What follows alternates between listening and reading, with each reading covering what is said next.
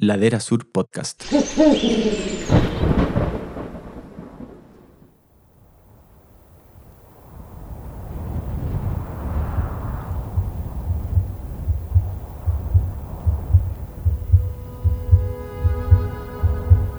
Una pregunta que me han hecho muchas veces en el- es qué es lo que estaba pensando cuando llegara a la cumbre. Y la verdad que cuando yo ya me di cuenta de que iba a ser cumbre me puse a llorar. De la emoción de que ya estaba ahí. Ya veía, veía a los personajes tomándose fotos al, al fondo, muy bonito. Pero ¿sabes qué es lo que me acordé? Y me voy a teletransportar a Santiago. Recuerdo estar en el metro yendo de vuelta a casa con la polera chilena al Everest y de repente una señora se me acerca justo cuando se abren las puertas en una estación, se iba a bajar y me dice rapidito, ¿tú eres una de las mujeres que va a subir el Everest? Sí, le digo yo, por favor, cuando te falten las fuerzas, las energías, acuérdate de todas las mujeres chilenas que estamos luchando en este país por sacar adelante nuestras familias.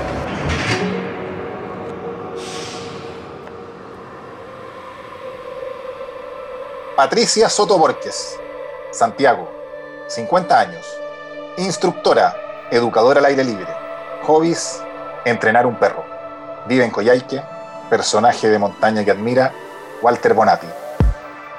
La montaña es un paisaje que apasiona, una geografía que desafía a muchos para llegar más lejos y más alto. En Historias de Montaña queremos compartir anécdotas, logros y emociones con personas que tienen una estrecha relación con este paisaje. Bienvenidos a un nuevo podcast de Ladera Sur, conducido por Felipe Howard. Este espacio es una presentación de The North Face.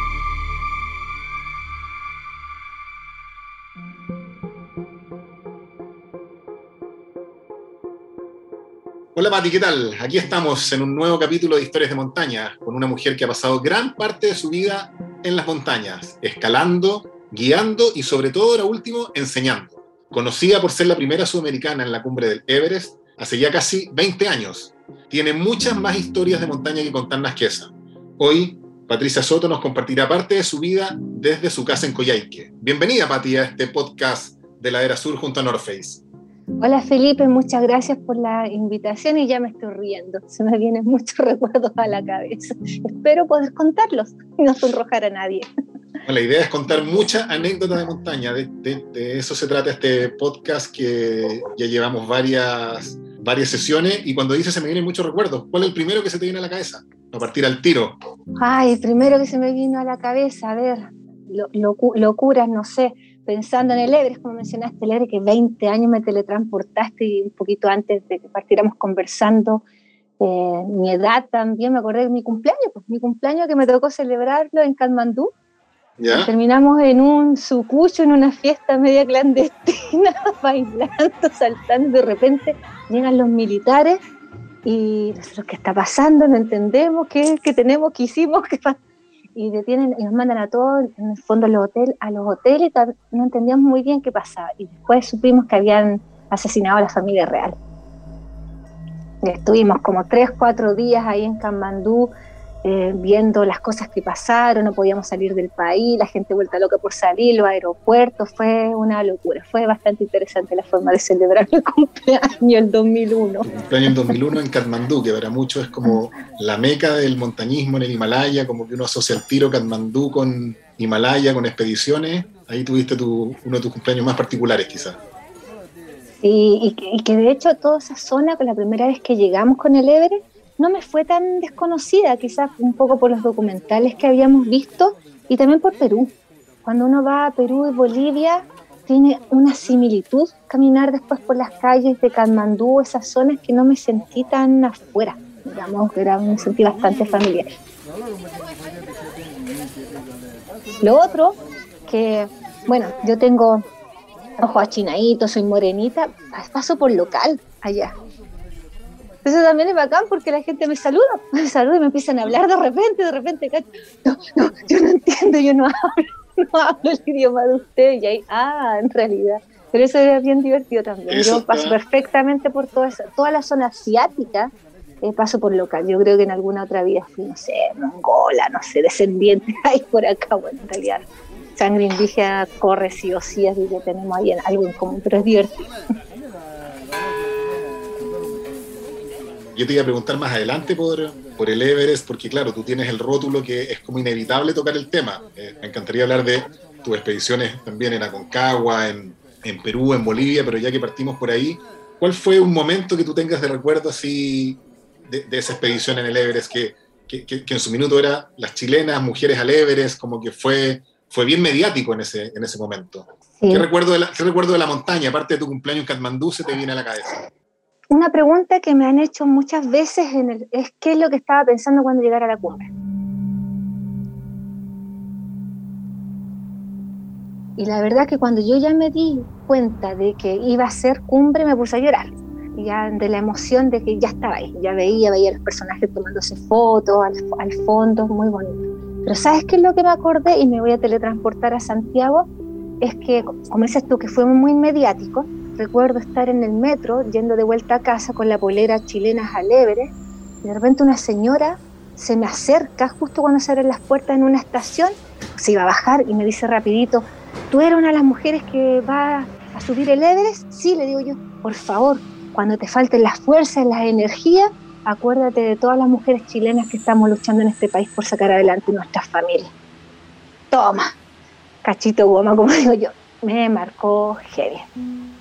Es una mujer anónima que no conozco, que no recuerdo ni siquiera cara, nada, pero sus palabras llegaron tan profundo que eso es lo que me acordé cuando estaba llegando a la cumbre del Everest. Era, oh, por ella, porque en un momento también me faltaron las fuerzas, fue, oh, chuta, ¿quién iba a pensar que una persona anónima con un mensaje, y eso es un mensaje para la vida, a veces alguien, te cruzas con alguien, a veces, ¿cómo en un día puedes hacerle, cambiarle la vida a una persona con una palabra? Y esta señora lo hizo, me dio la fuerza, me dio la energía, y de ahí lloré un buen rato, y después dije, ah, no podía respirar, Pati, cálmate, cálmate, porque no se puede llorar y respirar aquí a esta altura. Además que yo fui con oxígeno al Ebre el último día, usamos oxígeno desde el último campamento y entre la mascarilla y las cuestiones es bastante incómodo, te diré. Así que eso es algo que recuerdo mucho, mucho, mucho. Y el otro instante, que a mí se me acabó el oxígeno en la cumbre y no me di cuenta, porque estaba sentadita ahí, las fotos, disfrutando, todo lo demás. Y cuando nos paramos para empezar a bajar, empiezan todos a caminar y yo como que, mira, parece, parece para ellos, yo, según yo iba súper bien, me estaba quedando atrás. Era porque caminaba a paso tortuga con esta velocidad del que va sin oxígeno, que todo es más lento. No me, no me di cuenta hasta que alguien, uno de mis compañeros se acercó, Pati, no tienes oxígeno, ya vámonos juntos. Y eso fue también muy bonito, que se fueron juntos para asegurarse que en el fondo yo hacía todos los movimientos bien y todo. Y me acuerdo cuando me pusieron oxígeno nuevamente en la cumbre sur. Y fue como, como que uno lo inflan. inflaron. Eso que es heavy la diferencia. Así que también siempre mi respeto a las personas que suben estas montañas sin oxígeno, porque noté la diferencia. Oye, y, junto con, el, con, esa expedición al Everest, de la que llevan a ser 20 años, también así como tu época mediática, por decirlo de alguna manera, está la famosa Las Siete Cumbres, que son las cumbres más altas de, cada uno de los continentes, que fue un proyecto que tú también abordaste en esa época. Así como dijiste antes, me teletransporto, que te teletransportaste dos veces, ¿a cuál de las siete cumbres te gusta teletransportarte? Ya me teletransporté a dos, pero en este orden, el Kilimanjaro. Si bien es cierto, el Kilimanjaro para los montañistas técnicos no tiene ni una gracia, pero la tiene, eh, es la altura y una serie de cosas, yo hice una travesía en el Kilimanjaro. Pero para mí ir a subir esas montañas, la parte que me gusta del montañismo es la excusa para recorrer, y conocer nuevos lugares. Y me gusta mucho conocer la cultura, la gente que vive a los pies de estas montañas y su historia y todo lo demás. Por eso todos estos viajes no fueron de voy, hago cumbre y me voy para la casa. Fue recorrer, fue conocer un mes, dos meses, lo que el bolsillo permitía y el tiempo. Y eso tuvo el Kilimanjaro. Quería un poco también hacer un safari conocer los animales que siempre había visto en la National Geographic, lo que sea, en las revistas en esa época. ¡Oh! Se me cayó el, el, carnet. Y pues, ir al safari, pero no quería el típico safari que van en el autito y todos van arriba y un león, millones de fotos y autos alrededor del león, sino que conseguí que nos llevaran un safari a pie. Que camináramos y acampáramos. Tú mencionaste al inicio que pasaba harto tiempo en la montaña Sí, pues yo creo que dormía más en una carpa y en un saco de dormir que en una cama, que heavy Ese dato está buenísimo. Sí, hacer así como unas matemáticas heavy. Y mm, bueno, volviendo al safari caminando, fue hermoso porque en el fondo entre el miedo que te da caminar, que ya ves que te van a aparecer leones por todos lados, que no están así, pero aparece. Entonces tengo ese recuerdo en la noche, de los campamentos que llegábamos, eh, colocaban luces por todos lados del campamento para evitar que los animales se acercaran. Y la primera vez que escuchamos un león que venía desde muy lejos, poco a poco se fue acercando y yo estaba, fui con una amiga. Éramos dos mujeres chilenas solas, no solas porque teníamos un grupo ahí que nos que digamos, los locales que nos daban el servicio, de repente escuchamos este ruido y nosotros todos en la carpa, ¿qué hacemos? No? Cada vez más que ya estábamos casi listas de salir de la carpa y subirnos al auto del susto que teníamos cuando lo sentimos pasar. Entonces eso, eso recuerdo y es como mi respeto para la gente que vive en esos países, porque tienen, no es como nosotros vemos una araña, no sé, vemos un puma y se anima arrancando, ya no solo los leones, están las hienas, todo un mundo. ¿Y eso fue antes de la expedición al, al, Kilimanjaro o a la vuelta? A la vuelta, porque eso también es un aprendizaje que tuve con mis viajes. Trato de hacer el cerro primero.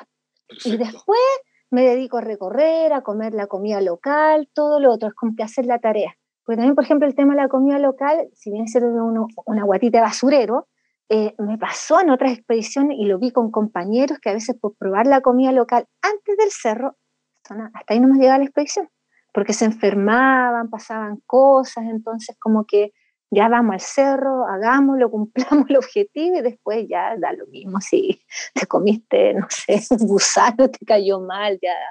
Entonces siempre hacía eso después. Perfecto. Ese, dijiste, es un truco, ¿ah? Un truco. Está bueno. Está, bueno. Primero anda a la montaña, sube, trata de llegar a la cumbre y después dedícate a pasear entonces. Exactamente, sobre todo además si hay auspiciadores comprometidos y todo un cuento, entonces correr el riesgo de que todo se vaya a las chuñas porque te tentaste por, no sé, por un juguito y el juguito no estaba hecho con, con la higiene que, se, que tu estómago requiere, digamos, no siempre tenemos los mismos bichos de los países que visitamos, pues ya no, no tiene mucho sentido, como que Oye, nos cuidamos. Y la segunda dijiste que te ibas a teletransportar a dos montañas, sí. al Kilimanjaro sí. ya. Ya, la otra está relacionada con Rusia, con el Elbrus, pero ahí también fuimos a una zona que se llama el Valle del Besenguí. Aparte de ir al Elbrus, subimos otras montañas también allá. Y en el Valle del Besenguí, que de hecho, bueno, igual hace tiempo hicimos las primeras, los primeros chilenos en hacer alguna ascensión en esa zona, pero es porque estuvieron los 800 años atrás y los chilenos no viajábamos tanto como ahora. Eh, también recuerdo, pues los chiquititos perdió en el espacio, que nadie hablaba inglés, obviamente, menos español, con esas señoras así que tienen, se toman el pelo completito con unos pañuelitos que lo hacen un poco también para protegerse de los mosquitos y todo y tenía que ir a buscarnos la agencia que nos llevaba para llevarnos al aeropuerto ese día. Y pasaba el rato, nosotros con nuestros bolsitos ahí esperando, nada, nada. Y se nos va a ir el avión porque tenemos que llegar. Y ahí ya entramos en desesperación. ¿Quién nos lleva al aeropuerto? No nos vinieron a buscar, nos dejaron botados. Cero teléfono, ni satelital, ni nada, nada, nada, nada, ni InReach, como se utiliza hoy en día, nada. Y recuerdo que con el pasaje de avión impreso empezamos fuimos a, habían como tres casas en el pueblo, a las casitas así, miren, con el pasaje mostrándole a la señora y ellos entendieron que nos teníamos que ir, que no, nadie vino, y de repente la señora nos hace así, esperen, esperen, y apareció un Lada. Un Lada todo destartalado, con una persona al volante, nos subieron con todos los petates, los bolsos grandes, y llegamos a la velocidad de Lada al aeropuerto cuando se estaba yendo el avión en la losa. Y recuerdo que nos pasaron, el gallo se atravesó, no fue súper Oye, Mati, ¿y eso cuenta eso, ¿En qué localidad es? El Elbrus no es una montaña muy conocida en general, salvo que es una de las siete cumbres. ¿Cuántos días tomó esa expedición? ¿Cuál era ese lugar del Lada, esa ciudad o esa localidad? Mira, no me acuerdo exactamente el nombre del, de la ciudad, del pueblito que está ahí, pero es el Valle de Besenguí.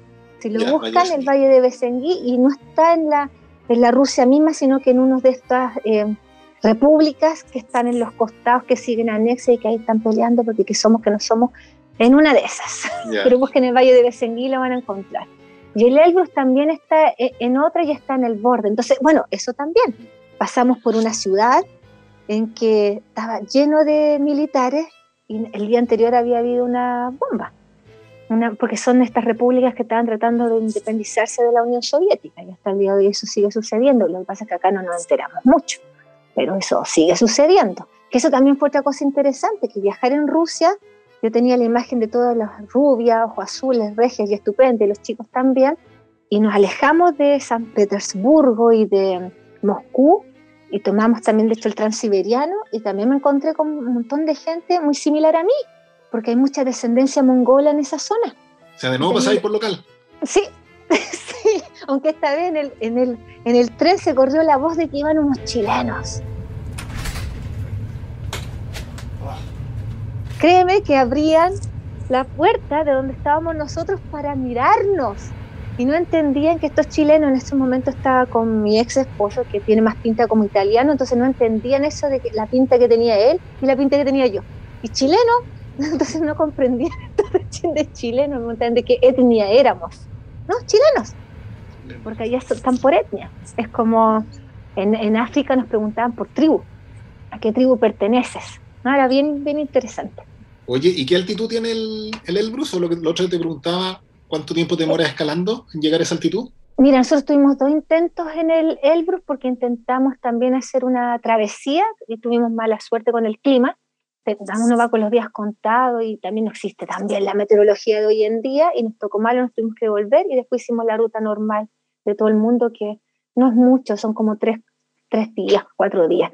Pero tuvimos la mala pata que uno, una pareja de rusos que estaba subiendo el cerro, uno bajando se tropezó con el crampón, un clásico lamentablemente, se le arman esas bolas de nieve debajo del crampón y cayó. Para muchos le ayudó, ah, cerro fácil porque tiene caminata, pero bueno, aquí tienes un ejemplo. Nosotros subimos el Elbro el mismo día que estamos subiendo, una de las cordadas que iba, una de las personas bajando, se le armó esta pelota, perdió el control, se fue rodando y con tan mala suerte que golpeó su cabeza con la piedra que se asomaba en la nieve y murió también nos tocó participar ahí de un, de un, rescate.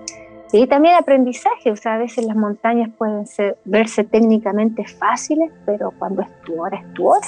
Y también no, no descuidarte, nunca hay que descuidarse.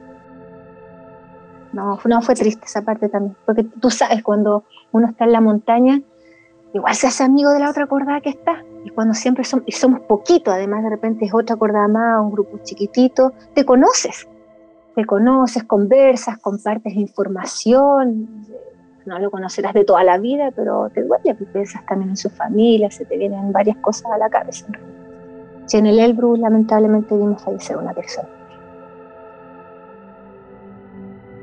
Yo te había escuchado varias veces historias de ese tipo, donde el tema humano en la montaña también es muy potente, donde uno ve lo mejor del ser humano, el mm. compañerismo, apoyo, pero que también a veces, tú una vez me contaste como que te toca ver el lado más oscuro del ser humano. ¿Cuál, es eso? Recuerdo que alguna vez me comentaste algo en la Concagua, no sé si eso u otra cosa, pero un par de veces como que te escuché el, mira, en la montaña he visto lo bueno y lo malo del ser humano. Sí, mira, alguna vez lo leía, no recuerdo quién, una cita, o de quién sería, que en las montañas ves lo bueno y lo malo del ser humano. Digamos, en el fondo, que sale todo, porque ya no hay caretas que resistan. Después, sobre todo después de varios días, eh, todo se cae en el fondo. Y ya, si eres de los que amanece en la mañana mal genio, ya se nota no lo puedes disimular tan fácilmente, ya te traen el café, cómo va apareciendo todo eso. Al principio no todo, luna de miel, así todos nos llevamos regio estupendo, pero después van saliendo esas cosas. Y es, es verdad, porque también yo a veces siento que nosotros los montañistas nos idealizan y nosotros también nos gusta eso, porque eso es nuestro ego, pues ahí le hacen cariñito al ego. Y el ego tampoco no es malo, ¿ah? pero de repente se pasa un poco y se, se, se, escapa. Y en ese escaparse hay una visión de que todo es fantástico en la montaña. Porque a veces, muchas veces, bueno, las mismas fotos, a, a ti también te gusta tomar fotografía no nos toma fotografía necesariamente cuando está nevando, ¿te acuerdas? las manos medio congeladas, no sé, entonces también todas las fotos son como re lindas. Y no están así. Entonces eso por, por un lado. Y yo también me imaginaba a todos los montañistas como bacanes, porque también uno se cree, después de soy un cero y te cuesta, como, oh, ya después de esto, yo soy lo más bacán del planeta. Y lo imaginé. Y yo también me hice esa expectativa de estos seres De ahí la, mi gran desilusión de cuando estaba allá y empecé a trabajar como guía de montaña, me tocó ver gente que se está, no sé, algo tan simple como de repente están con las manos medias congeladas, se están empezando a congelar, friamiento, y no saben qué hacer, desconocen lo que les está pasando en su cuerpo, y que uno como guía puede ayudar. Que tiene, o un montañista que tiene más experiencia sabe lo que le está pasando a esa persona. El Concagua tiene mucha gente que va mucha gente que no tiene experiencia, que tiene el estado físico, pero no necesariamente la experiencia de este tipo de ambiente. Y por eso paga un guía y etc. Y me pasó que vi gente que pedía ayuda y de repente iba el guía o otros clientes o otros montañistas. Eh, no, tú tienes tu guía, que tu guía te ayude. O disculpa, pero yo voy a la cumbre, es mi único día, me voy. Y puede ser, el tipo a lo mejor venía de Alemania, de otro lado, súper lejos, su tercer intento, tú no sabes tampoco la historia que está, que está detrás, pero para mí era como, ¿en serio? Hay una persona que está congelando las manos o que se está muriendo y no ayudar, y eso fue un aterrizaje forzoso, que no debiera por otro lado, porque es la humanidad, nos gusta o no nos gusta, pero como que yo también tenía idealizado este grupo de montañistas. Y uno que recuerdo mucho, aparte de la niña con las manitos, Cato hasta la niña las manitos, yo le ayudé, agarré sus manos, me las metí en la guata, vuelvo con mi grupo de clientes, esto fue en Independencia, el campamento de Independencia, y mis propios clientes, uno me viene y me dice, ¿por qué le ayudaste a ella? Porque tenía la manito la y bastaba con meterle a mi guatita y se le calentaron y se acabó el problema. Ah, es que tú eres nuestra guía, tienes que ayudarnos a nosotros, no a ella. O en otra ocasión, también estábamos en la carpa en Berlín, durmiendo y sentimos que hay un, vienen, bajando un alemán que se golpeó con, la, con una piedra y tenía, tenía el cráneo abierto y tenía pérdida de masa encefálica. Estaban pidiendo ayuda porque los que venían bajando ya venían agotados. Nosotros salimos al campamento, está con una compañera guía de Francia pidiendo ayuda.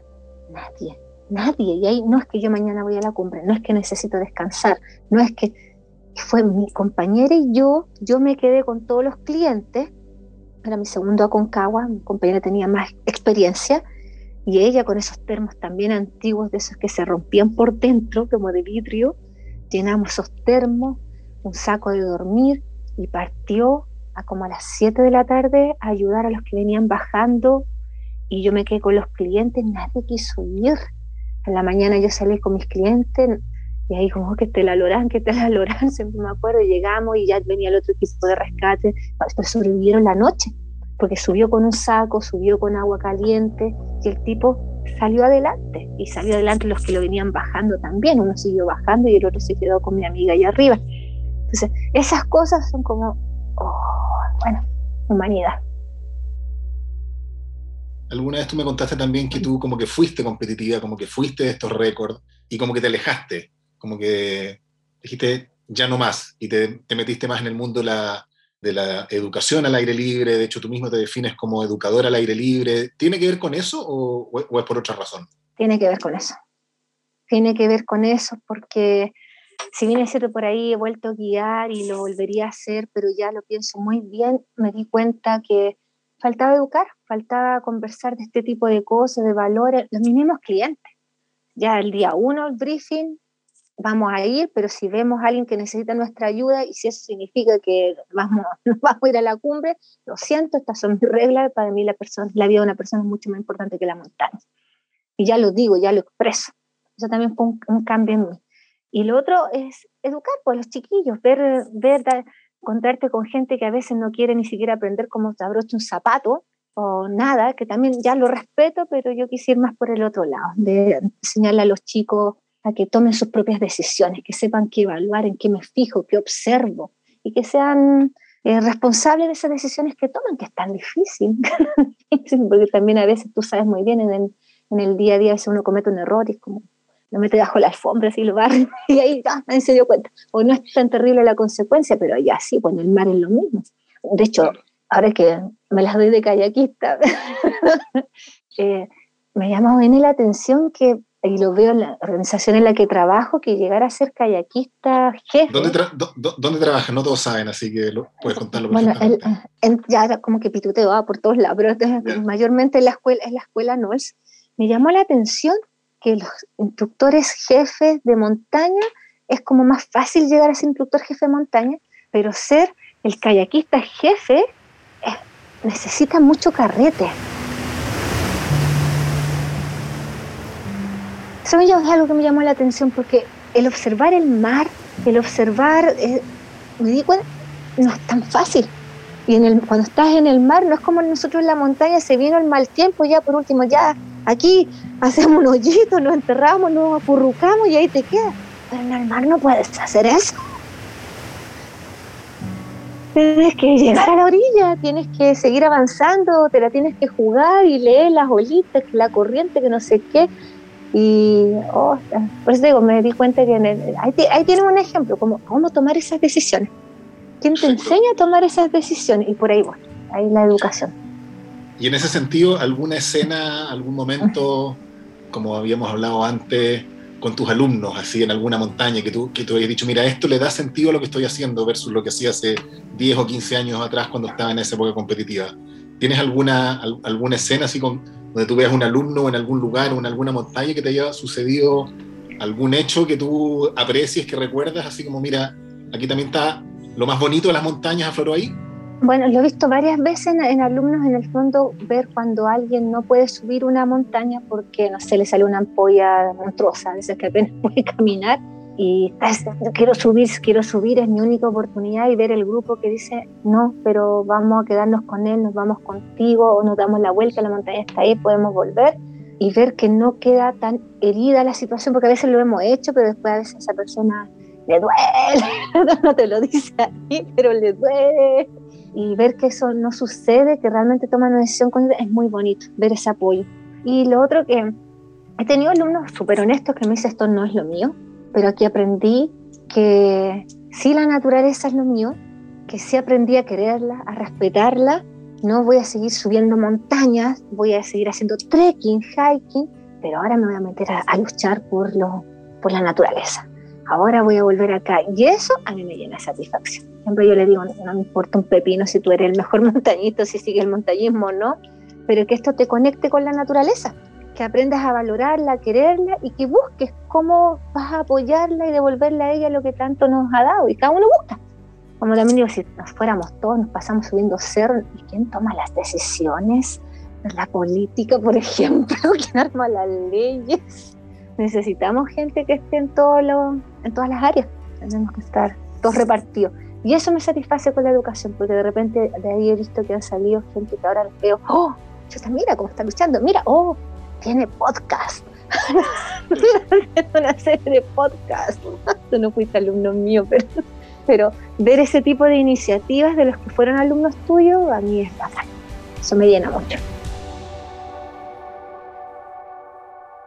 Qué bueno, porque en el fondo de lo que se trata de hablar de historias de montaña, claro, no, no todo lo mejor es adentro de la carpa, con los campones puestos, con la cuerda, que son los recuerdos que, que, que uno muchas veces tiene en, historias de montaña. Y, ya que estamos, estamos llegando al final, se nos ha pasado el tiempo volando, como suele pasar en este podcast de La Era Sur con North Face. El mejor recuerdo que tienes de una expedición en la montaña, en la montaña misma, en el cerro. No, no, no el cumpleaños en Candandú que nos contáis delante, sino que sí en la montaña. ¿Cuál es el mejor recuerdo que tú digas, mira, aquí yo era plena? ¿En qué lugar? Ay, es que a mí me encanta caminar en las montañas. Me encanta esa visión, el espacio abierto.